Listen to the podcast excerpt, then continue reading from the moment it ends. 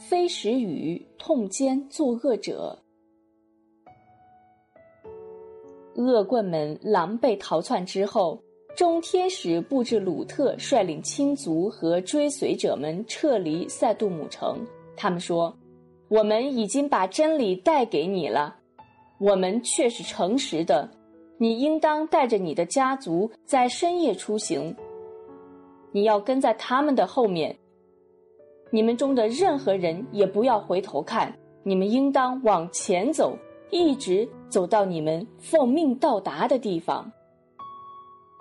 接着又补充说：“但你的妻子除外，她将与恶棍们同遭毁灭。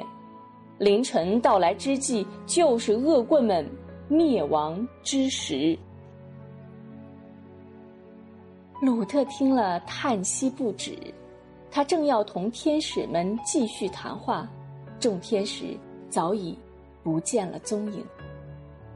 他立刻派女儿转告亲族中每一个忠实信仰安拉的人，让他们做好一切准备，在天使预定的时间内撤离塞杜姆城。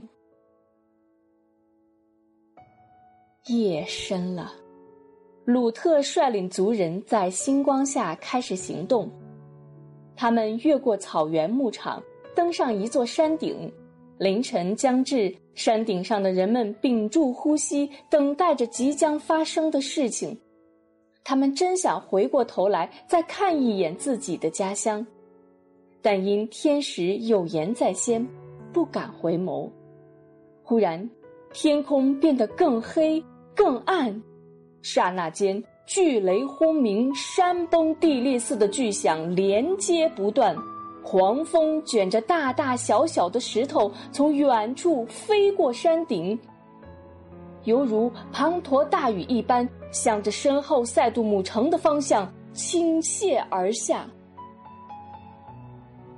山顶上的人们虽然不敢回头看，但是却感觉到整个城镇似乎被掀到高空，又从高空向下坠落，完全可以想象到城镇。崩毁的惨状。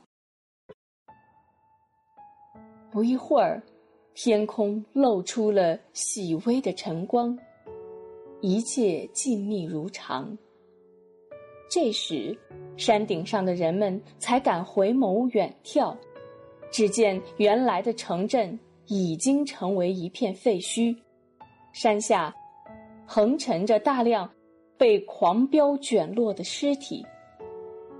无恶不作的歹徒们终于自取灭亡，领受了应得的可耻下场。先知鲁特带领着亲族和信士们走下山区，奔向远方，去开辟新的生活，建设新的家园。